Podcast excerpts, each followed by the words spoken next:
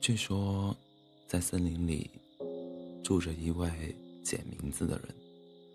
他每天都在森林里巡逻，捡起人们掉落的名字，然后物归原主。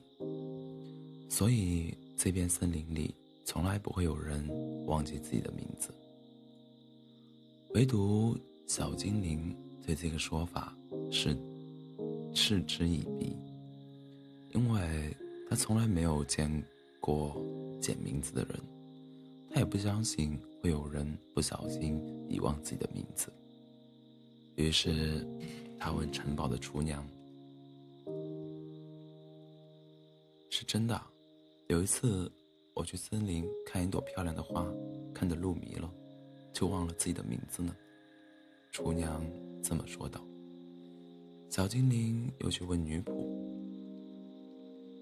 有一天晚上，我躺在森林湖边的草坪上看星星。”突然想起了无忧无虑的童年，一时间竟然忘记了自己的名字，还真的感谢那位捡名字的人呢。女仆也这么说，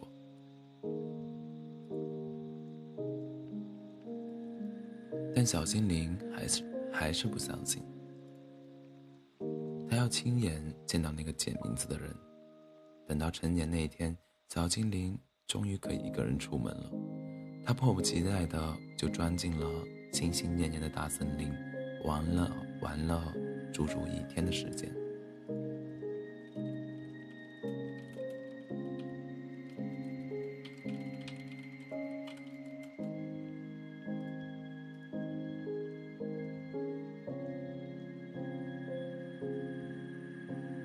他看无数美丽的花朵，也躺在平坦的草坪上，靠看浩瀚的。星河，他将一切美好之事都体验过了，但始终没有忘记自己的名字。小精灵失落地离开了森林，在森林边缘，他突然看到一个阳光的少年抱着长颈鹿，说着奇怪的话。好奇之下，小精灵走了过去。在小精灵询问之下，少年坦白。自己就是捡名字的人，这是在给长颈鹿的，这是在给长颈鹿送名字回来呢。笨笨的长颈鹿竟然在吃野果的时候忘记了自己的名字。送走长颈鹿后，少年邀请小精灵一起去森林深深处游玩。小精灵怀着好奇就同意下来。那天。